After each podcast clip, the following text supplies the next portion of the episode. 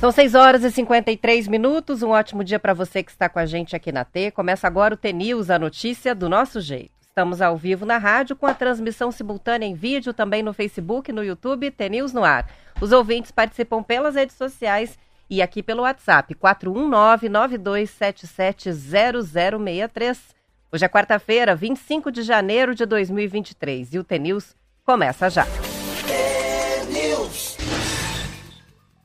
Bom dia, Marcelo Almeida. Bom dia, Roberto, tudo bem? Tudo bem com você? Maravilha. Hoje a gente foi aqui chamado no, na, no latido, né? Bora, Mas pessoal! ninguém ficou sabendo. Não, a gente estava lá no cafezinho eu e, a Roberto, e o Marquinhos estava soltando a vinheta aqui. Eu comendo um bolinho, tomando um café preto, a Roberto fazendo aquele que é mais chique a gente dela. veio correndo para não derrubar, é. né? Só escuta um latido.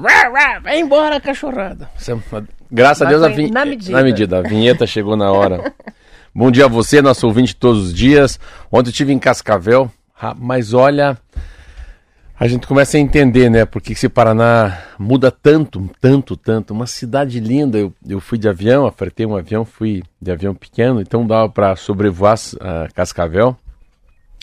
Mas uma cidade linda, maravilhosa. É a segunda melhor cidade para se ver no país pelo índice de desenvolvimento humano. Olha. E daí já fiquei tudo curioso pro, pro show rural, começa dia 6, não sei se é 6. Viu outdoor, viu placas Nossa lá? Senhora, Pelo jeito é alguma coisa Deus. que movimenta muito Muito legal, né? muito legal. Foi um, foi um dia muito legal. Foi legal, eu dei uma carona pro Jorge Miguel Samek, que era ficou 13, 14 anos tocando Itaipu. Então já entrei na fofoca, né, para saber um pouquinho mais do governo, ele é muito amigo do presidente da República para saber quem vai assumir Itaipu. De hoje já li um jornal, falei, opa, que bom a gente tá antenado pessoalmente. E aí, e aí? É, é pessoalmente com alguém do, do Lula e, e conversa.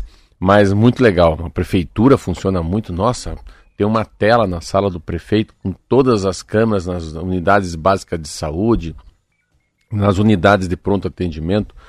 Uma sensação que a prefeitura está mais para ajudar do que para atrapalhar. Uma sensação muito boa. E fazia muito tempo que eu não ia pro interior. Então acho que chegou a hora da gente. Tô louco para ir. Vou ver se o Márcio Martins não coloca uma unidade lá da Rádio T dentro dessa festa tão linda que é uma das maiores feiras do mundo, do, do, da América do Sul, de agronegócio, pecuária, né, exposição de máquinas, para a gente fazer um programa lá na, do Teu News. fazer uma transmissão direto da feira. Nossa senhora, montado em cima de um cavalo ainda. Hein? Comprando uma carroça. Eu quero comprar uma carroça, sabia? ah, é? Carroça e uma charrete. Ainda vou, esse ano vai ser o ano da. Falei, eu quero Essa vir aqui. a gente vai querer as fotos. Quero vir aqui só para ver essas coisas. Mas vamos que vamos. Então, vamos bom dia vamos. a você, a todo o nosso Paraná. Esse Paraná é muito lindo, dia lindo ontem. Meu Deus. E hoje, pelo jeito, vai ser mais ainda. Não tem uma nuvem no céu. A gente reclama tanto de Curitiba, né? Hoje tá um dia ensolarado. Pelo jeito, a previsão até o fim da semana é assim. Bem quente. E céu limpo. É, e uma coisa interessante, sem chuva ontem. Sem chuva ontem. Primeira Fazia vez. Não, chuvi, não, passava um dia inteiro Não caiu, chuva, não né? caiu, não caiu, não caiu e não caiu mesmo. Aí. Vamos que vamos, vamos do quê? Vamos de Alma T. Alma T.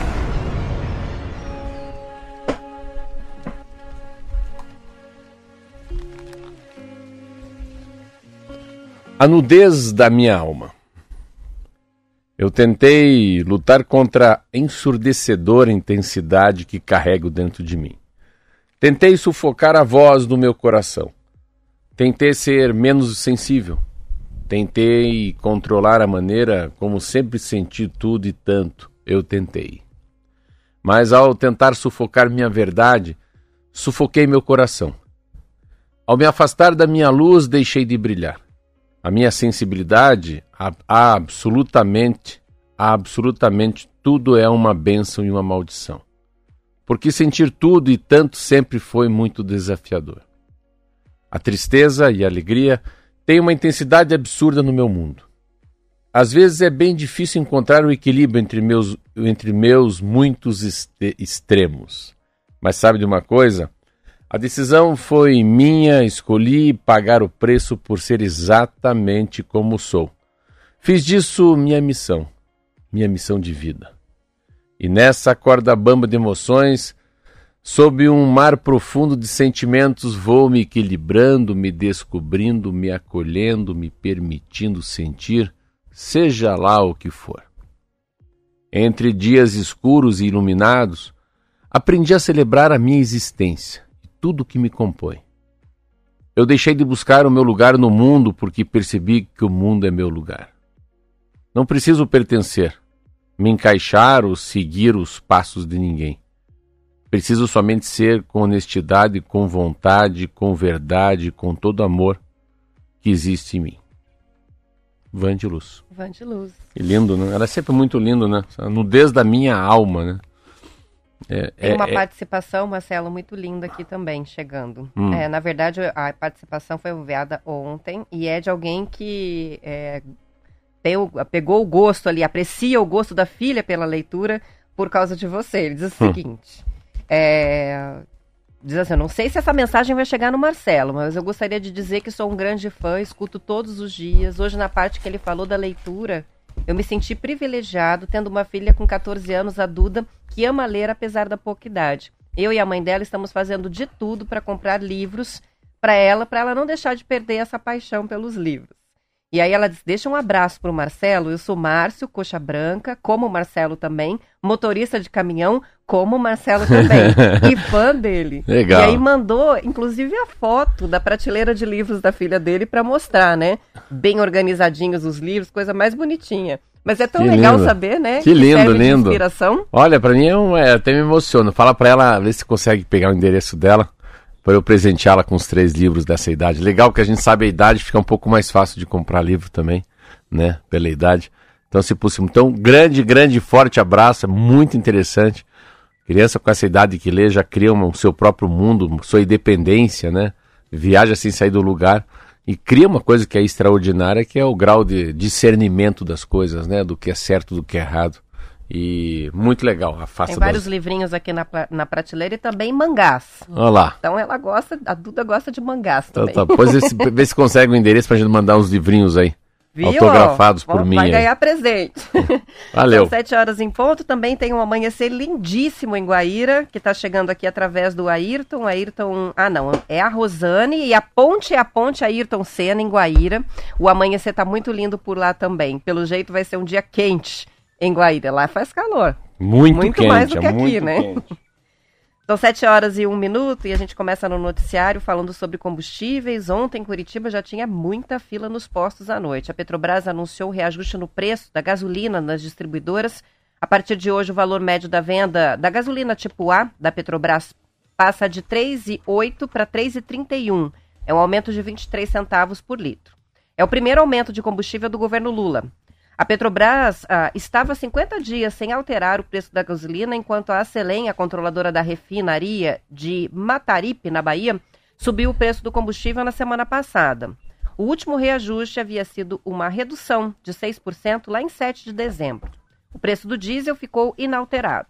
De acordo com a Petrobras, considerando a mistura obrigatória de 73% de gasolina A e 27% de etanol anidro para a composição da gasolina que é vendida nos postos, a parcela da Petrobras no preço do consumidor será, em média, de R$ 2,42 a cada litro vendido na bomba. A empresa afirma que o aumento acompanha a evolução dos preços de referência. Disse também que busca o equilíbrio dos preços com o de mercado, mas sem o repasse para os preços internos da volatilidade, das cotações e também da taxa de câmbio. Ela, ela é uma, a gente tem que analisar a, o aumento dual da gasolina de uma maneira assim que passou já o período eleitoral, né? O, o, o auxílio, auxílio Brasil lá, e a, que é a Bolsa Família, o aumento do diesel, da gasolina, tudo isso no período eleitoral fica muito difícil você comentar, porque os dois lados prometiam né, o mundo e o fundo para não perder voto, principalmente muito próximo da eleição. E a, e a Petrobras ainda, ela, ela, ainda é um pouco do regime do próprio Bolsonaro, né? O presidente ainda não foi nomeado, que vai ser nomeado, que é um senador do Rio Grande do Norte. Senador Jean Paul Prats. Ele ainda vai passar pelo conselho de administração, então tem toda uma, uma tramitação para ele chegar a presidente da Petrobras. Ah, acho que a Petrobras está sendo um pouco generosa ainda, por incrível que pareça. Espero né, é, que, que a verdade seja dita, que não fiquem também. Crie uma política. Eu acho que cada presidente tem uma política, né, uma nova política de preços. Como é que faz, né? Sobe e desce conforme o mercado internacional? Não. Dá uma contingenciada, segura a cada 15 dias, Então o petróleo subiu, o petróleo desceu, faz uma conta e coloca o reajuste, seja para cima ou para baixo, né? Eu acho que aquela coisa de cada semana ficar mudando é muito ruim. Quando você falou de uma de uma refinadora ou de uma distribuidora da Bahia, é particular essa então?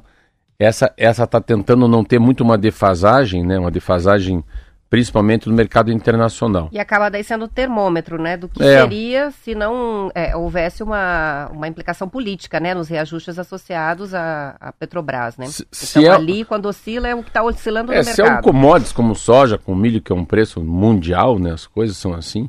Commodities tem muito disso, né, a Bolsa de São Paulo, a Bolsa de Valores lá de, e de Nova York. A gasolina está numa defasagem de 15%, se a gente comparar com o mercado internacional. E se a gente pegar o diesel, uma defasagem de 11,34%. Eu tenho muito medo do diesel alto, né? Eu acho que isso é um, deve ser um papel que todos têm que ter na cabeça, que é, que é o Brasil é carregado em cima de caminhão, né? São os caminhoneiros que nos puxam. Então, sempre que a gente fala do diesel, eu acho que essa é a preocupação maior. E tem a preocupação segunda, que é a, o problema da inflação, né? Então, a inflação provinda, né, dos preços controlados que é do governo. Mas tá aí, tomara que. Tomara, né? A gente já acho que já passou a época da, da corrupção, né? Tomara que a Petrobras seja tocada decentemente, que ela não que ela não venha fazer também tanta intervenção, né? Que a gente não use ela politicamente para ganhar voto e, e, que as coisas também aparentemente vão se assentando com a guerra da Ucrânia e com a própria guerra na, na Rússia, né?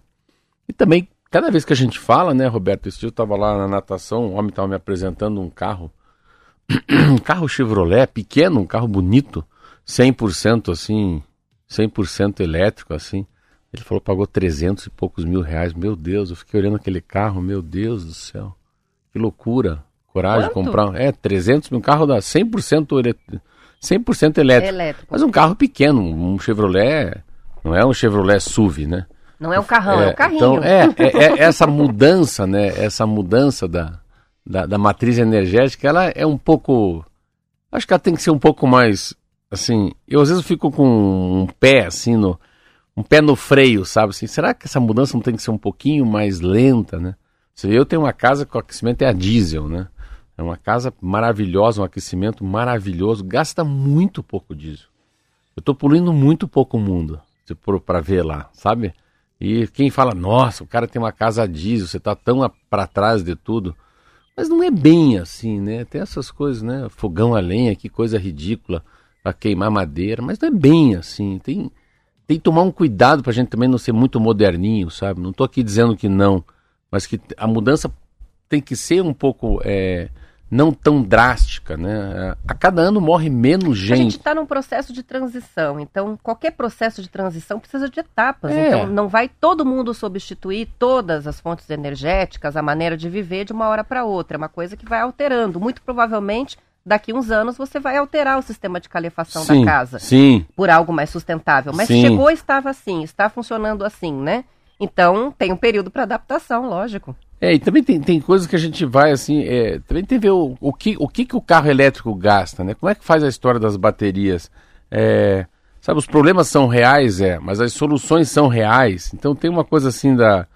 É, tem tanta energia nuclear, todo mundo fala mal. Ela polui zero. Não tem problema nenhum, mas ela é, é banida de todos os, os, os, lugares, né? Então, assim, tem que ter uma, um pouco de é, precaução. É interessante, eu fui no sábado visitar uma chacrinha lá que eu estou comprando. E fiquei olhando, falei, pô, acho que aqui vai ser minha paz, né? Ter um fogão a lenha, ter uma charrete, ter uma carroça, ter um cavalo, ter os porquinhos ali, ter umas galinhas. Eu falei, o senhor vai fazer uma casa nova? Eu falei, não, eu vou reformar a tua. Eu quero esse chão de madeira, eu quero esse poço, né? Claro, eu vou tomar água do poço, vou fazer uma, uma checada na qualidade do poço. Mas é, é uma coisa de, às vezes, tem. A gente fala, fala, fala muito e, e não é bem assim. O mundo matava muito. Há 100 anos atrás, assim, as pessoas morrem muito mais de frio do que de calor, né? Então a gente fica achando que o calor vai matar. O frio mata muito mais. Tem várias coisas que vão mudando e a gente fica numa coisa: será que é tudo isso, né? É, o aquecimento global é tudo isso, a gente precisa correr tanto. Será que as coisas não vão se fazendo devagarinho? Mas é, é interessante, eu acho que a, a, a Petrobras, né, principalmente que a gente está falando aqui do aumento da gasolina, mas essa coisa do diesel, Roberta, quando a gente vê assim, né, o número de caminhoneiros, a, capacidade de geração de, de soja, de milho, de carne, né, de, de, de, produtos, esse país que tem duzentos e poucos milhões de habitantes, né, comendo, dirigindo, se divertindo, bebendo, como é importante, pelo menos, o diesel não subir muito. São 7 horas e 8 minutos. Olha o contraste. O Preto de Londres está nos ouvindo hoje de Oxford. É, isso é chique, né? Temperatura zero. Aqui quase 30, não é isso? É. Os extremos, né? Lembra quando é a gente estava passando frio aqui é. e ele ficava se gabando lá é, com sol e 20 e tantos graus? Não, estava, não, estava até com um problema. A Grã-Bretanha não tem. O Reino Unido não tem o, o costume de ter ar-condicionado, parece que só 1% da população tem ar-condicionado. Então, para eles, o calor é Aí é pior, teve né? um calor muito difícil, não sabiam o que fazer com, com o calor. Ele disse para avisar você que ele está tomando Toffee Latte. Toffee Latte? Uhum. É, café latte. É, ele botou Toffee Latte. É, T. é Toffee Latte, deve ser, é, é que eu, eu brigo com ele. Porque ele toma café latte, ele toma um café, um caramelo. Ah, ele deve estar tá tomando o normal. Ele toma um caramelo latte, daí ele põe chantilly, é, chantilly em cima, daí ele foi me buscar lá com. E come dois. Ou chantilly, ele disse. E come, e come croissant. Daí eu falei, pô, mas não dá, né? Não vai pôr chantilly, café com leite, croissant, né? Você não vai emagrecer desse jeito. Então ele sempre fica me dizendo que eu falei, olha, você tem que ir no básicozinho. O básico é o seguinte, pede um café preto, um americano, né? Um café coado, que daí você vai emagrecer. É, pelo jeito tá bem doce. Eu tô até vendo. Na verdade, acho que já vem com o caramelo, é. esse aí. É Nero o café? Hã? Tem o nome, tem o nome do copo? Não, ele, mas o copo é roxo? Mas ele disse que põe chantilly apesar de você, mas. Ah, mas... então paciência. Vaca, é, é, vaca tatatu, vai. e tem chegando foto aqui, quem tá mandando é a Luciana de um belíssimo fogão a lenha. Que coisa mais linda! É, e aí ela tem o fogão a lenha do lado da churrasqueira, tudo de tijolinho, tá lá as panelas de barro. Eu fico imaginando cada coisa boa que deve sair de lá. É, essa coisa, a gente muito, muito, muito interessante, assim, né? A gente que fica aqui na capital e perde um pouco essa coisa da terra, perde um pouco da simplicidade, perde um pouco dessa coisa do rodeio, né? É, das festas das cidades do Paraná, né? Quando eu fui ontem para Cascavel, eu falei, meu Deus, e desde sábado passado eu tô meio ligado a essa pequena chácara, a galinha, o porquinho, a charrete, o, o arado, né? Eu falei, meu Deus, acho que é aqui que é o meu. Aparentemente é esse é o meu lugar, assim, é esse é meu. Como é que eu vou dizer? Esse é o meu conforto para minha alma, né? E daí eu tô tentando comprar de qualquer jeito essa, esse pedaço dessa terra, porque eu já tenho dois pedaços, falta esse pedaço. Mas é nesse pedaço que tem essa, essa essa casa construída em 1926, a outra construída em 1960, e no lado do Passaúna, que é um lugar muito lindo. Daí você começa a imaginar o que, que é paz, né? A gente lê muito a de Luz, o que, que é alegria, o que, que é tristeza, né? O que, que é essa, esse retorno, né? A um mundo um pouco mais analógico do que essa correria de responder o WhatsApp, e-mail, entende? Muito louco isso. São 7 horas, 11 minutos, vamos fazer o intervalo, Bora. a gente já volta. News.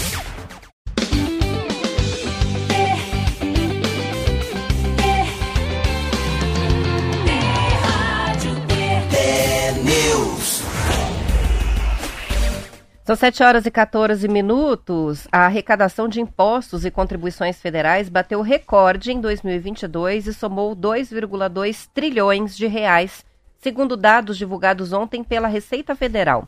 O resultado representa um aumento real de 8,2% acima da inflação, isso na comparação com o ano anterior de 2021, quando o recolhimento total de tributos somou 1,8 tri. Os cofres do governo nunca receberam tantos recursos em um só ano. 2022 superou o recorde anterior. A série histórica da Receita Federal começa em 1995. Segundo o chefe do Centro de Estudos Tributários e Aduaneiros da Receita, Claudemir Malaquias, a curva de arrecadação demonstra o vigor da recuperação da atividade econômica. Ele declarou que enquanto o PIB deve registrar alta perto dos 3% em 2022, a arrecadação registrou essa alta real de 8%. Segundo ele, em períodos de recuperação da atividade econômica, ocorre um deslocamento da arrecadação em relação ao PIB. Alguns setores saem na frente da recuperação da economia e puxam a arrecadação, o que explicaria o que aconteceu no ano passado. A reportagem é do Estadão. Arrecada muito. O governo arrecada muito, né? Mas o governo deve muito. O governo não. O Brasil, os países hoje, assim, emergentes, muitos deles quebrados, né? Assim, é, quebrados no modo de dizer, né? Eu sempre faço aquela conta, cada 100 reais que entra para o governo, 94 tem que repassar para alguém. E sobra muito pouco para né, um desastre climático, para refazer uma ponte. Então, e o governo, o governo do Brasil não tem capacidade de fazer uma meritocracia, de medir o que, que é importante, né? O gasto do dinheiro, se aquele dinheiro vai impactar a sociedade ou não, né? Às vezes você vai numa cidade pequena, tem um grande pórtico na cidade. Mas é aquele pórtico, o nome da cidade, é muito comum isso no país. Vale a pena aquele pórtico? Será que não valeria a pena melhor fazer duas grandes cisternas para a cidade, né? Ah, qual que é o impacto, às vezes, que tem é, você fazer um parque na cidade, né? Usar um pedaço do rio para fazer um braço e fazer um parque. Qual que é o, o bem-estar das pessoas que podem fazer uma caminhada numa pequena cidade? Eu lembro muito de Mamborê, uma vez que fez um parque. Falei, que legal, uma cidade pequena com o seu parquezinho. Então, é, é, é interessante a gente saber que a cidade sempre está em construção, mas eu que fui vereador, fui deputado federal, fui diretor do Detran, a, a, percepção que eu tenho quando eu entrava no mundo público que se gasta muito mal, né? Às vezes se gasta mal porque gasta muito mais para uma reeleição de um vereador, de um deputado, de um governador, de um presidente. Fica muito mais com cara de uma obra eleitoreira, de uma necessidade de ganhar voto, de se exibir, do que de fato aquilo vai mudar a vida da pessoa, né? Então, às vezes a gente fala, fala, fala e, e educação, né? O que será que é? Em quais pilares da educação que é muito bom gastar dinheiro para ter uma criança mais letrada? Eu não sei, né? Você pega a unidade básica de saúde, né? Será que a unidade básica de saúde, é, qual que é o papel dela na sociedade? Eu sei, a UPA. Onde tem que pôr mais dinheiro ou menos dinheiro? Né? O que, que dá para terceirizar no serviço público? Não dá para terceirizar. A gente está hoje nessa discussão do pedágio, né? das estradas. Né? A gente caminha, a gente anda de carro, a gente anda de caminhão, a gente anda na calçada. O homem foi feito para flanar, né? o homem foi feito para se deslocar. E a gente não consegue se deslocar para a praia.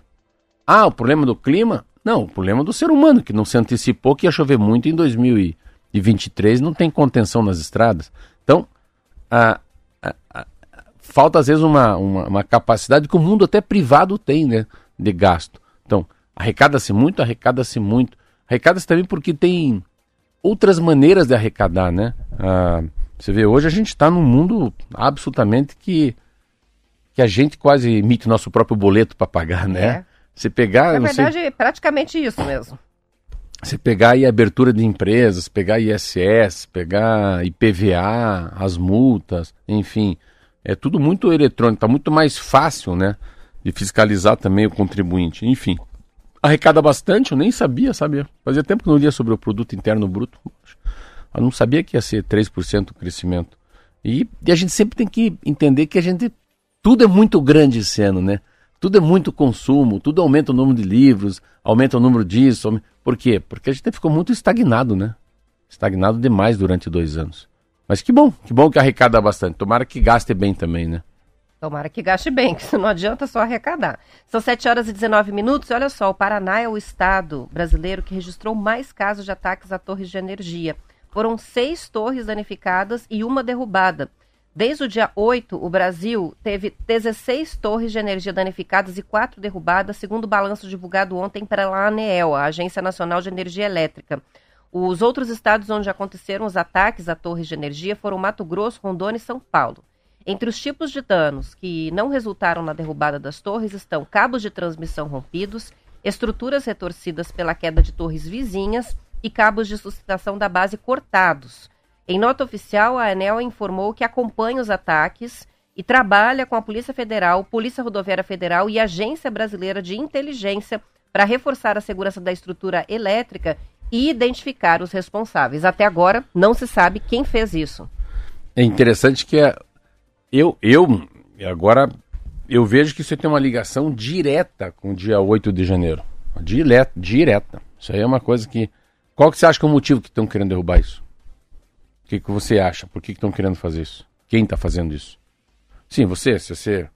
Tá é, parece ter conexão, manifestantes, né? Ah, Pessoas que estão contestando. É óbvio que é um blackout maneira, né? nacional. Né? É um blackout, não é? Não é para Assim, não vai levar a torre para casa, não, não consegue levar os cabos embora. O troço é tudo gigantesco.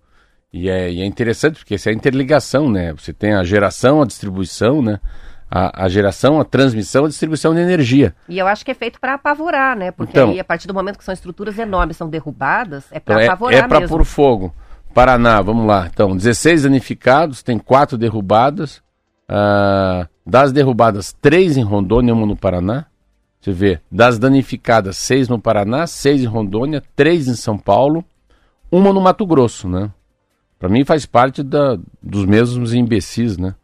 Que acabaram invadindo o Supremo Tribunal Federal, o Congresso e o Palácio do Planalto.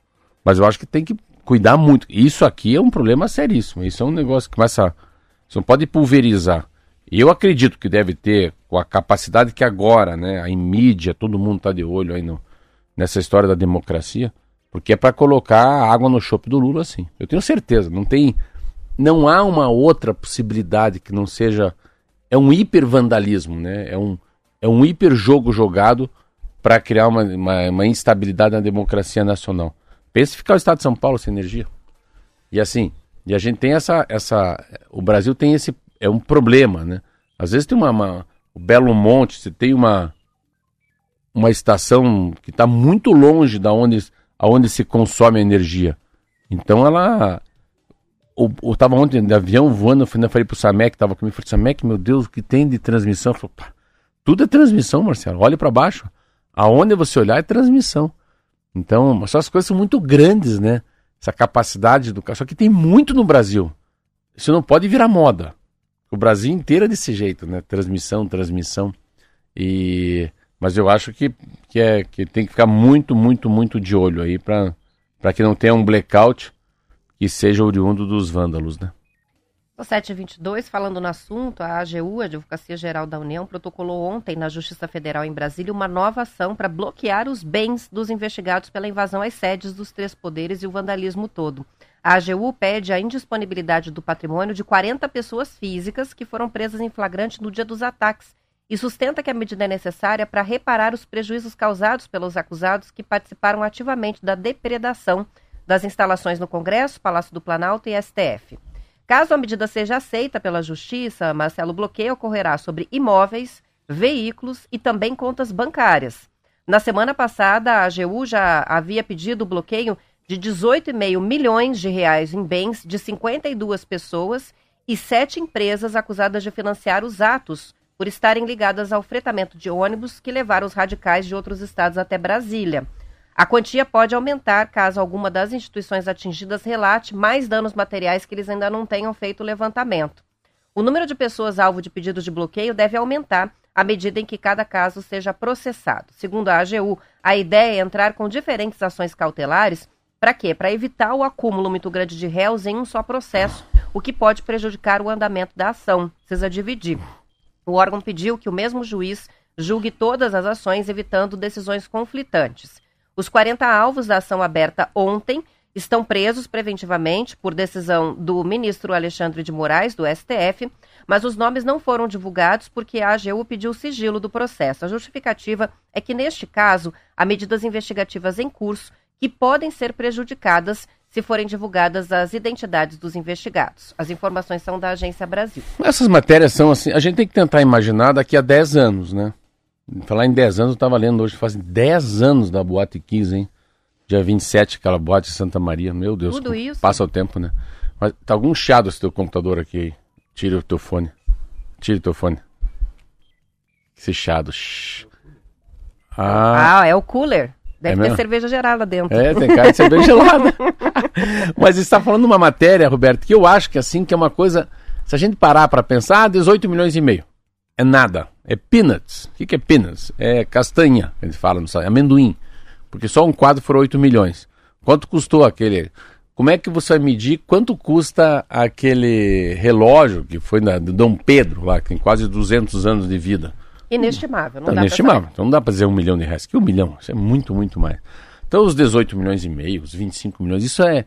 Isso, isso, isso pode tirar 30 milhões dos caras, assim.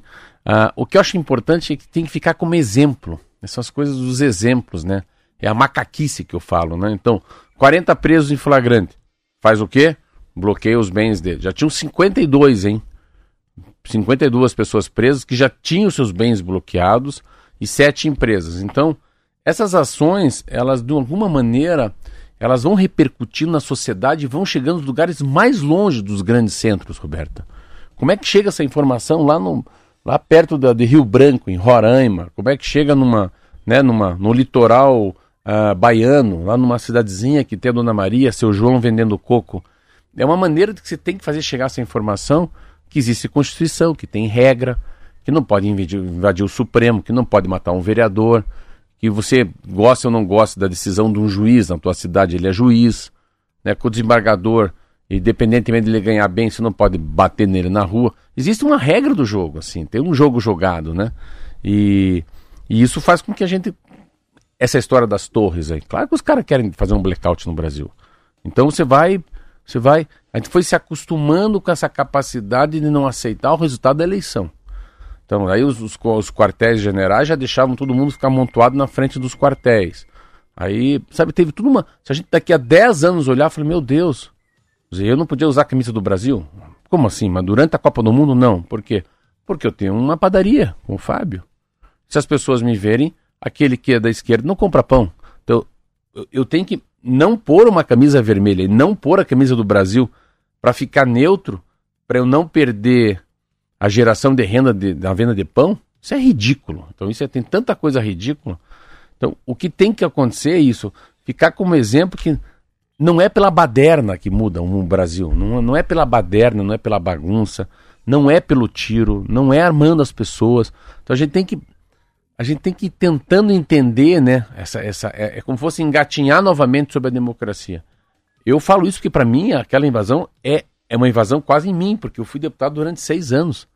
Entrar no Supremo Tribunal Federal, para eu entrar lá, meu Deus do céu. Tinha que dizer o CPF, carteira de identidade, mostrar a carteira de deputado, ser apalpado lá, ver se está com arma. Então, assim, você tem uma instituição, né? Você tem uma, uma maneira de ser com o teu pai, com a tua mãe, com o teu avô, com a tua noiva, né? Você tem uma maneira de falar baixo na igreja, como é que se, se, se, se, se comporta num velório, como é que se, se comporta uma diplomação né? A maneira que você se, se retrata uma pessoa quando cai na tua frente, ajudar essa pessoa, ter gratidão, ter compaixão. Pumba, não é assim a vida. Eu vi aquele cara que foi preso ontem que quebrou lá o quebrou a, o relógio. O cara é um pé de macaco. O cara tem passado. Foi preso, foi né? Foi preso, não, pera, já foi preso não. É igual quando o cara chega na delegacia, o doutor aqui novamente, já tinha sido preso outras vezes. Então é um, é um bandido Mas solto. Entre os que foram filmados no dia 8 de janeiro, foi uns que, um dos que eles mais demoraram para encontrar. É, né? muito ele tempo. foi identificado é. e foram semanas até conseguir encontrar. E eu li um estudo como é que a Polícia Federal faz para achar os caras. Muito interessante, assim. Pequ... Metade da fotografia, metade do olhar, metade do nariz. Tem inteligência artificial Meu no processo. Deus do céu. É interessante. É, é, muita gente ainda vai. Mas enfim, tá aí. Bens presos, a coisa vai andando a Câmara, mas é 18,5 milhões de reais. Pessoal lá que fez o estudo, de lá, de, a avaliação de quanto foi deteriorado, quebrado, é muito pouco, hein? É, na verdade é o primeiro bloqueio, né, de 18,5, vai aumentar esse valor. Eles, eles pediram um bloqueio de 52 pessoas, que deu 18,5. Ontem saiu essa notícia de mais 40, ainda o valor não foi divulgado. É. E ainda tem ações é, que vão sair nos próximos dias Continua aí as decisões. Então vai ser bem mais, né? Enfim, é, para essas pessoas físicas, às vezes eu fico pensando que talvez seja até injusto com relação aos é. valores, mas empresas que financiaram ônibus, é. daí fica mais fácil de saber fica. realmente qual foi o investimento fica. feito ali é, e que havia o plano de, bem de, destruir mesmo. Bem né? divididinho não vai quebrar ninguém esse troço aí. É. Roberto, 7h30. 7h30. Vamos encerrando por aqui. Depois do intervalo tem o noticiário da sua região. A gente volta para a parte do Paraná e continuamos com a transmissão em vídeo no YouTube e Facebook até às 8, para quem quiser continuar com a gente. Aos que ficam, boa quarta-feira. Amanhã a gente está de volta. Boa quarta, até amanhã.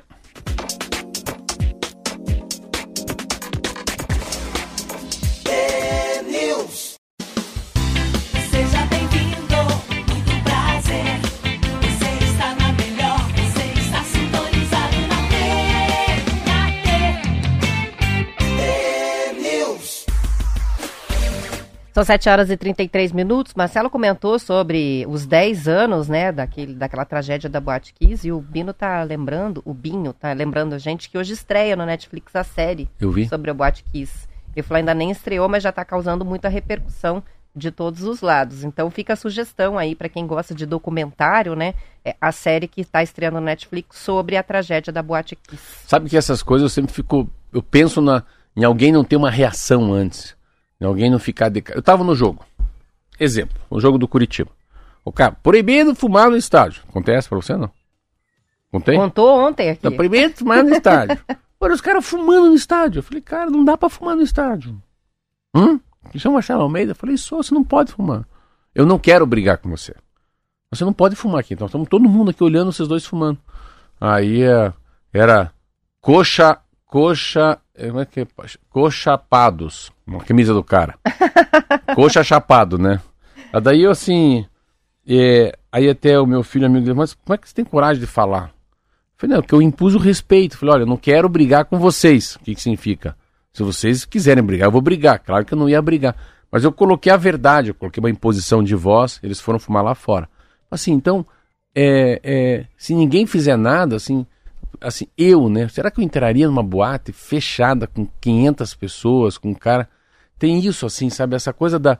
Independentemente de você ter 18 anos, 17 anos, é usar a percepção, usar o feeling, né, Roberta? Você que faz yoga, né? É você tem uma capacidade de ver, pô, isso aqui pode dar M. Será que eu vou ficar olhando esses caras fazer cavalo de pau? Vai que um carro desse vem em cima da gente, para qualquer coisa, né? Pode ser num evento, pode ser num evento de música, pode ser num parque, pode ser numa praia, pode ser num rodeio, pode ser numa rua. Sabe, qualquer coisa que tenha muita gente, né? Mas você lembra o que, que causou o incêndio, né? Sim. Foram, foi um sinalizador usado pela, pela, pela banda que estava fazendo o show, né? Então não foram as pessoas que estavam frequentando a boate que causaram o incêndio, mas a própria produção do espetáculo que não calculou Sim, mas, mas alguém, que não era o lugar Não, mas alguém um da prefeitura tinha que falar que aquilo não pode, assim. Assim, daí, mas você tem que vir na construção, Roberta, né? Por que, que esse, esse, esse, esse estúdio é muito bom? Porque ele é o que tem de melhor no mundo. Isso aqui é importado. Cada metro quadrado desse dessa espuma, que faz a nossa voz chegar forte lá, é de primeira qualidade. Então aqui deve ser também. Pode ser que não pegue fogo tão rápido. Deve ter. Então, tudo que é de verdade é de verdade. O que eu falo para você, às vezes a construção de uma coisa caiu, mas caiu por quê? Mas como é que foi construído? Teve o fiscal, teve o CREA, teve o engenheiro. E a Botkiss, assim, dá uma sensação, às vezes, que é a morte anunciada, né? Se der M, vai dar, não tem pra onde escapar. Então, assim, tem uma boate, tem um alvará. Será que o bombeiro passou? Deve ter muita coisa nesse filme, Roberta, contando a história mais das pessoas, mas contando assim. E daí? Quem que paga por essa tragédia? É sempre isso, né? Quem vai pagar por isso? É, a Bruma... pela justiça, né? Aqui na nossa cabeça, rápido. Olha assim, ó. Na minha cabeça. 11 de setembro, Brumadinho, aquele avião do Legacy, Boate Kiss, né? Petrópolis. Então, assim, quem que é culpado quando morre muita gente? A gente fica assim pensando, a culpa de quem que é? E é, é isso, assim, como é que isso, como é que isso poderia ter sido evitado? Eu sempre tenho comigo que as coisas são é naquela esquina, naquele dia com aquela pessoa. Então, se você atrasar naquele dia, você não passar na esquina um pouquinho depois, não vai ter o assalto. Né? Se aquele cara que estava indo para aquela esquina, na hora que ele pisou numa pedra e não parou, ele ia ter parado, porque aquela pedra no caminho e machucar o dedão é para ele não chegar no lugar que ele quer chegar. Sabe essa coisa do. As coisas são como são para não serem piores, entendeu? Não. Em que ponto aquilo foi decisivo para que a tragédia acontecesse, é. né? É. Às vezes é uma sucessão de erros mais graves, às vezes coisas mais sutis acontecem, uma coisa acaba né, ocasionando uma tragédia desse tamanho aí. É. Enfim, no caso da Boate Kiss, fica aí a é, muito, é muita coisa que a gente fala de avião helicóptero. Para conhecer melhor a história, né? Inclusive das famílias, de como foi esse processo ao longo de 10 anos, que não foi fácil, processo que se arrastou por anos, né? E até hoje ainda tem gente clamando aí por justiça com relação às mortes da Boate Tem uma brincadeira de avião helicóptero, né? Ela foi comprar um avião, o dono do Hermílio de Moraes, dono da Votorantim antigamente. E o cara falou, o senhor comprou um avião, por que o senhor não compra um helicóptero? Ele falou: se eu comprar um helicóptero no mesmo preço do avião, eu só queria saber qual que é o seguro mais caro. Falou: ah, o seguro do helicóptero é sete vezes mais caro. Então, porque ele é sete vezes mais fácil de cair. Aí o cara respondeu: é isso mesmo. Para cair um avião é muito difícil. Para cair um helicóptero, basta uma peça estragada.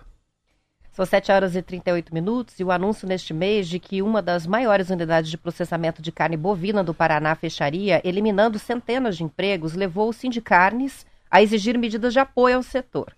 Em um comunicado divulgado ontem, o sindicato que representa empresas de carne bovina e suína disse que o fechamento de uma fábrica da Big Boi é o mais recente golpe para o setor, que eles afirmam estar sofrendo há anos. O Sindicarnes culpou a alta de custos, a diminuição da oferta de gado, a fraca demanda interna e a perspectiva de aumento da carga tributária pelas mazelas da indústria.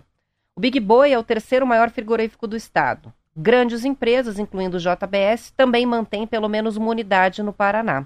O volume de abate aqui caiu de 835 mil cabeças de gado em 2019 para 695 mil cabeças em 2021, o que é uma queda de 17%. Há cinco anos, o abate de gado nessas mesmas fábricas ultrapassava um milhão de cabeças anuais. Segundo a entidade patronal, as coisas ficaram mais complicadas depois que o Paraná se tornou área livre de febre aftosa sem vacinação. Isso levou os preços do gado local, reduziu, elevou né, o preço do gado local, reduziu a oferta de animais e obrigou as empresas a trazer gado de fazendas distantes no Acre e Rondônia, porque eles têm o mesmo status sanitário do Paraná. Enquanto isso, muito gado produzido no Paraná está sendo vendido mais caro nos outros estados. As informações são da revista Globo Rural. A questão é que não pode passar o gado de São Paulo para cá ou de outro estado que não tem o mesmo status que a gente tem de é, área livre sem vacinação com essa com, com esse status é, agora consolidado. Mas, mas né? assim, sabe que eu não entendi essa matéria, assim, porque a, a sensação que ficou muito mais difícil depois que a gente ficou melhor. Isso, porque os outros não acompanham. É, assim, você... E aí existe um bloqueio sanitário. O gado de um estado que não tem esse status Sim, não pode passar para cá. Você tem o status de, de, de, não aftose, não é, nem, não é nem... Ele já tem um cuidado tão grande, um rastreamento tão grande, que esse gado vale mais. É, então, só pode comprar lá do Acre de é, Rondônia então, agora. Hum, tem que ser um lá de cima. Mas assim, Roberta, eu tenho eu tenho, eu tenho, eu tenho quatro filhos, né? Eu tenho minha, minha esposa com dois filhos, então assim, eu, eu tenho uma noção, eu vou muito no açougue, vou muito no mercado, e eu vejo quando a gente vai comprar carne, cara, é muito caro carne. É muito caro carne. Assim, eu tô falando isso que eu tenho poder aquisitivo de comprar carne, poder comer carne todo dia. Mas assim, é meio descompassado o valor da carne. Então, independentemente se o cara é classe média alta, o cara. Cara, assim, você vai pagar carne, assim, você fica olhando, assim. Então, é, tem que derivar um pouco para pro ovo, tem que derivar para uma massa, para um macarrão na manteiga, com um molinho de tomate, ou sair para um peitinho de frango, não tem jeito. É muito caro. Então, primeiro assim, ah, eu vejo essa matéria assim, nossa, qual que é o consumo de carne, como consumia mais. Mas assim, eu tenho absoluta certeza, absoluta certeza que a carne é mais cara que 10 anos atrás, que 5 anos atrás. Então a carne vem subindo. E daí eu peguei uma matéria para a gente ter uma, entender um pouco mais do consumo de carne, que eu não acho pouco, não. Os 20 países que mais consomem carne, olha, o, os Estados Unidos é 100 quilos, 101 quilos de carne por habitante. O segundo é a Austrália, 93 quilos de carne por habitante. Argentina, mas sabe que a carne, a carne na, na, na, na Austrália é muito boa. A carne argentina é muito boa, olha que engraçado. A Argentina é 90 quilos de carne por habitante, Israel 88, Brasil 78, Nova Zelândia 75. Mas são os americanos que comem mais carne, é isso? É. Mas eu, eu tenho uma sensação que, esses países, assim, são países grandes aqui, sabe? Assim, são, é, o Brasil está no meio, assim, da Argentina, que eu acho que é um país que deve ter muita carne como o Brasil. Então, a gente tem um mercado interno, porque a gente produz muita carne. E ainda muita gente come carne no Brasil, né? Uh, mas o valor que vai chegando, a inflação, meu Deus do céu. Eu acho que é, eu acho que é mais caro carne do que gasolina se comparar 10 anos para cá, entendeu? Então, eu quando vou no mercado comprar carne para as crianças, meu Deus do céu, eu fico chocado. Mignon, mignon trouxe chocante, né? Então... E, te, e, e, não era tanto, né? Não. Subiu muito nos últimos anos, né? Agora, subiu carne, depois subiu frango, agora é o ovo que tá super caro, né? Tá difícil comer. Ovo? Ovo. Olha o ovo, você tá sabe super caro. Sabe que o ovo, eu, o que eu tava muito caro esse tempo que a gente tava conversando, eu e a Silvia, era sobre a, o leite. Pô, o leitinho lá, um semi-desnatado, Tetra Pak, tava perto de 10 reais, tá louco? 9 reais, 8,50, você tá louco. E eu, eu, o, o, o ovo eu lembro. O, o ovo eu comprei lá, o galinha solta lá, as galinhas que fazem a patinha de depilação, que eu brinco. O ovo tava é quase um real o ovo. Eu, era assim, acho que era 30 ovos, 29, uma coisa assim. Ou 30 ovos, 31. Então não sei quanto tá o ovo, depois dá uma olhadinha. Mas mais de um real por ovo é caro também. É, mas é isso mesmo. A embalagem com 12 ovos, geralmente a gente está pagando pelo menos 10 reais quando está barato, né? Vai a 13, 14 reais a ah, embalagem. Então, tô... então, é isso mesmo. Na minha um cabeça é um real. Tá caro. Tá caro, hein? Mas sabe, sabe que o ovo, é interessante, porque eu estava ontem pensando e conversando com o Samek. E o Samek estava me contando da frimeza, né? Me contando essa história do, dos porquinhos, desse negócio, é um negócio endoidecido. O que, que o Paraná está fazendo sobre as cooperativas, a geração, né? E daí ele estava falando sobre. E como fosse a história da, das empresas, né? Da, da, da carne. Da carne da galinha. A cadeia de gente que tem, porque tem uma logística, ele está me contando, me explicando. Então, primeiros 10 dias, segundo, a cada vez que o, o, bichinho nasce, o pintinho, ele cresce, ele toma, come uma ração. Depois daquele ciclo de, de, de, de três, duas semanas, ele vai para uma outra ração. Depois tem a hora, quando ele já está adulto, ele come outra ração. Aí tem a logística de, de, de abater os animais, né? Para onde que eles vão? Para que a logística e o Samek estava me explicando é, a, a, capacidade de, dessa das, do, do trabalho indireto que tem para quando você chega a ter uma, uma, uma, empresa que, que, que produz carne suína, bovina ou das galinhas, do, do, é tão grande, Roberta. O envolvimento de gente pequena, do pequeno agricultor, né? do cara que tem sua rural, do cara que tem sua charrete, do cara. Então a gente às vezes não dá bola para isso, mas vê como uma cooperativa agrega todo mundo que é pequeno também, numa região, né? A geração de emprego, mas a, e a logística, né? É tipo Henry Ford. Cada um faz uma coisa, né? Um aperta a roda, outro põe a direção, outro coloca a caixa de, a caixa de câmbio, outro coloca o radiador. Então, quando a gente vê uma grande cooperativa, a gente não pode esquecer que tem um monte de gente vive dela. É aquela história que eu falo da vaca, né? A vaca e seus bichinhos, seus berne, né? Então a vaca, ela, ela sustenta muita gente, isso que é importante. Então, cada vez que a gente fala aqui dessa, desse Paranazão, a gente não pode perder essa, esse foco. Mais que carne, carne bovina é muito cara. É só na churrascaria, Roberto. Vá na churrascaria em Curitiba, veja quanto você paga para comer carne. Isso aí já faz tempo que eu estou passando é, longe. É, é isso aí. Até porque eu não gosto de rodízio de carne. Eu acho um desperdício, um, pavor, um negócio tenho, que as pessoas se estupam. Eu tenho um filho que vai, explodir, eu né? tenho um filho que ele vai comigo, eu fico olhando aquele povo comendo, eu falei, meu Deus, Dá até um o que, que o senhor quer? Eu falei, eu quero um, um, que tem só assim um tomatinho, assim, você quer carne? Não, não. Tem só um, um pedacinho. Só mais uma só. Sabe assim, eu fico olhando aquele, é um roubo, assim, eu devo pagar o quê? 150 reais? Devo gastar 12, 16 reais, 20 reais comendo aquela saladinha, aí pago 150, meu Deus do céu. E quando as pessoas comendo, falam assim, né, comer carne à noite, né? Como é que dorme depois, Como é que né? dorme depois? É. O Toninho está participando com a gente com alguns dados interessantes aqui. Ele diz o preço de um bezerro aqui em Campo Mourão e região chegou a R$ 3.300 em uma, é, um, uma desmama com 12 meses, é, como eles chamam. Hoje, de R$ 3.300 está para R$ 1.600. Então o preço caiu muito. Ele falou: o mundo está mudando. Eu importo algumas coisas de, é, como pneus, né? Ele tem loja de pneus com frete marítimo. Em janeiro, é, bateu 13 mil reais um container da China para Santa Catarina, janeiro de 2022. E aí ele diz: hoje sabe quanto está esse frete? 980. Então, Nossa muitas senhora. oscilações de preço. Ele falou, com isso, o preço do adubo caiu de 6 mil a tonelada para 3,500, ou seja, todo o mercado dos produtos virado e ninguém sabe o que fazer. Então, muitas oscilações de preço que a gente não entende, né? Legal. E tem uma participação do Joel, que está contando que o preço do ovo no interior é mais barato. Ele falou, aqui a dúzia do branco está R$ 7,99 e o do vermelho R$ 8,99. Bandeja com 30 ovos, R$ 14,99. Tá, mas tá mandando até aqui embalagem. E por que que eu escolho o branco? Por que que você escolhe o vermelho? Não sei. Olha lá.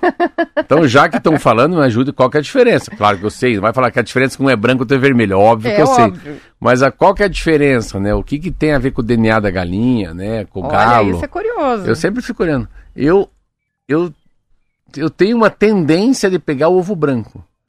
Mas eu gosto, assim, do ovo. Mas eu tenho a tendência de pegar ovo branco. Até saber qual que é mais caro também, né? Então, diz aqui que é da raça da galinha a diferença. Agora, não sei se, do ponto de vista nutricional... O mais caro que você me falou é o vermelho. É o vermelho, né? Vamos pro comercial? Vamos pro comercial, a gente já volta.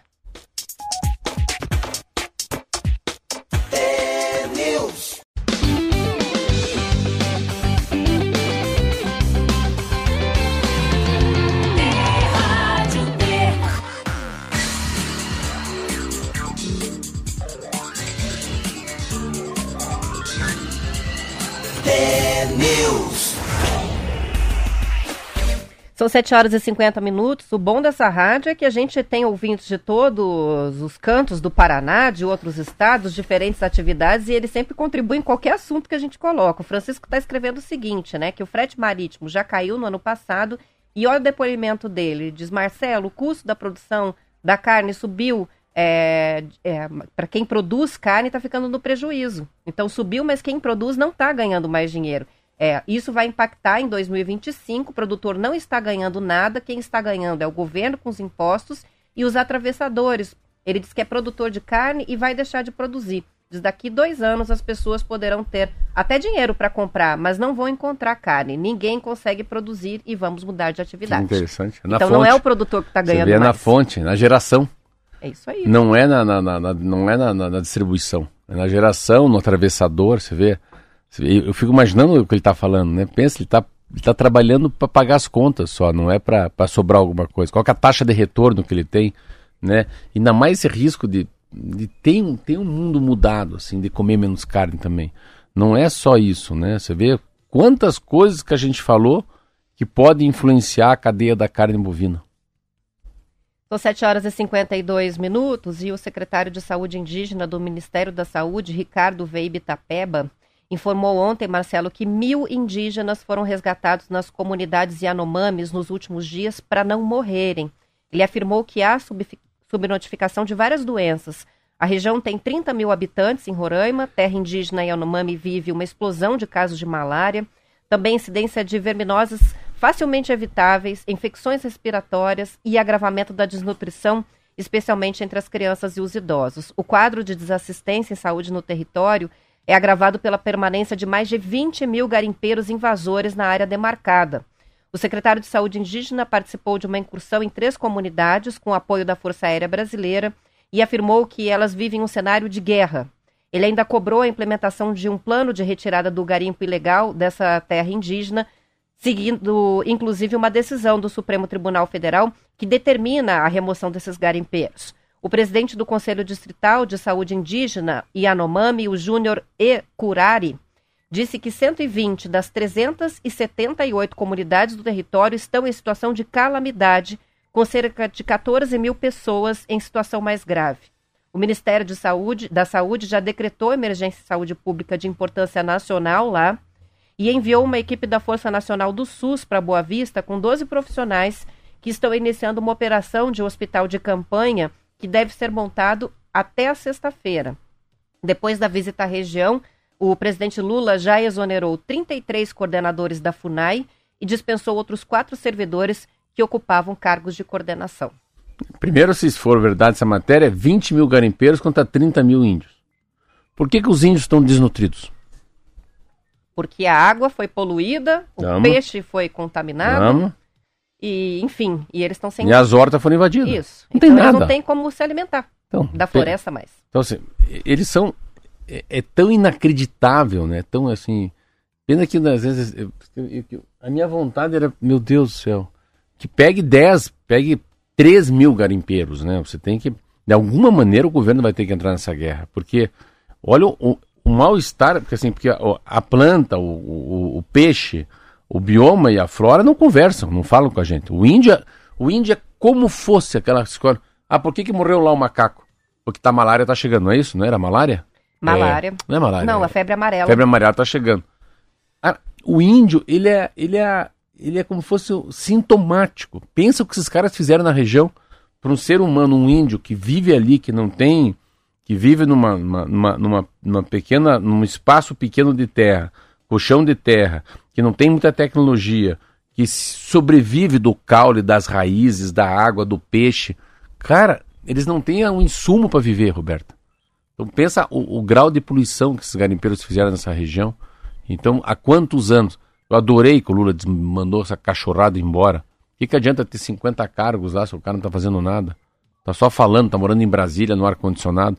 É, deveria estar atuando em defesa das comunidades indígenas e a gente depois ficou sabendo, de, inclusive, de desvio de medicamentos, né? Uma porção de situações, inclusive, Nossa. de corrupção. Então, Não, eu vi ontem. Totalmente uma... desassistido. Ah, você viu isso? Uma aquela, ONG? É, aquela médica que está atendendo sozinha no posto, a entrevista dela para o é. jornal o Globo é impressionante. É impressionante. Que tristeza, é. né? é, tirando do próprio bolso, é, ela própria fazendo a comida para atender os pacientes, sem estrutura nenhuma. Então, assim, é, não é uma situação que começou a acontecer ontem, ela vem acontecendo há alguns anos, mas finalmente isso foi colocado a público. Foi. Ah, hoje o, o Brasil está comovido rápido. com eu, Me impressionou né? mil pessoas retiradas já, é bastante mil em três dias.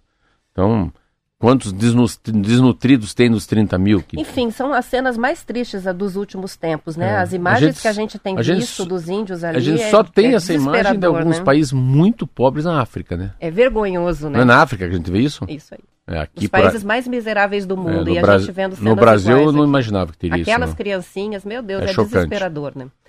Enfim, vamos ver se se resolve, né? De alguma maneira isso, isso se reduz, né? São 7 horas e 56 minutos. É, a 40 oficina de música de Curitiba está começando hoje, Marcelo, com programação de 12 dias, que inclui 200 shows e concertos em vários espaços culturais da cidade. A edição do ano marca o início das comemorações dos 330 anos de Curitiba e 50 anos da Fundação Cultural de Curitiba. O concerto de abertura é hoje no Guairão, às 8 da noite, e terá a Camerata Antíqua de Curitiba e solistas convidados. A primeira parte do programa será com o renomado pianista brasileiro Arnaldo Cohen, que vai fazer um solo com a orquestra. Ele é um dos mais destacados pianistas da atualidade. A regência é do maestro Abel Rocha e a do coro da maestrina Mara Campos. A programação da oficina vai até o dia 5 de fevereiro, com importantes instrumentistas estrangeiros e destaques da cena nacional nas áreas de música erudita, antiga e MPB. Os espetáculos acontecem nos principais teatros e salas de concerto da cidade, em igrejas e oratórios, parques e palcos itinerantes. Pelo menos metade da programação é gratuita, então tem muita opção. É, para quem quiser o link é, com a programação oficial para poder escolher os seus espetáculos, pode mandar mensagem aqui no WhatsApp que a gente envia, mas é fácil. oficina de música.curitiba.pr.gov.br. Que lindo, muito lindo. Poxa, é, já está comprado o ingresso. Que lindo, os 330 anos. Eu com 300 anos eu era vereador de Curitiba. Eu fui ver uh, os tenores há 30 anos atrás no, lá no, na Pedreira. Tinha o, acho que era o Bocelli, o, aqueles três tenores. O Rafael Greca Olha. trouxe, ele era prefeito, você vê. O Rafael Greca é prefeito há 30 anos atrás e voltou a ser prefeito hoje. Loucura, né? É, uma loucura. É interessante, né? Interessante. Voltou. Voltou para um lugar que nunca, nunca deveria ter saído, né? Ele foi ministro, daí fez lá umas lambanças, daí foi deputado federal, voltou, deputado estadual, eu acho, e voltou para. Mas muito legal, que, que bom. Acho legal comemorar os 330 anos desde janeiro, né, também, né? Começar. Começar uma programação é. aí, porque é um aniversário bem especial, né? É. Parabéns, você vai assistir o que hoje? Então, eu Esse vou assistir o, os concertos de abertura hoje lá no Guairão. E você sabe que tem muita atração gratuita, isso é bom, né? É, mas hoje é pago, mas o ingresso custa 30 reais, tá 15 bom. reais meia entrada. Tá então, tá bem acessível, né? Tá Provavelmente acessível. a gente vai ter o auditório lotado hoje à noite. Bom show. O meu é caranguejada, mas ah, graças é? a Deus eles vão fazer um macarrãozinho na manteiga para mim. Hoje tem jogo do Coxa e amanhã a gente tá aqui novamente. Isso aí. São 7h59, vamos encerrando por aqui. Até amanhã. Tchau, tchau. Até amanhã.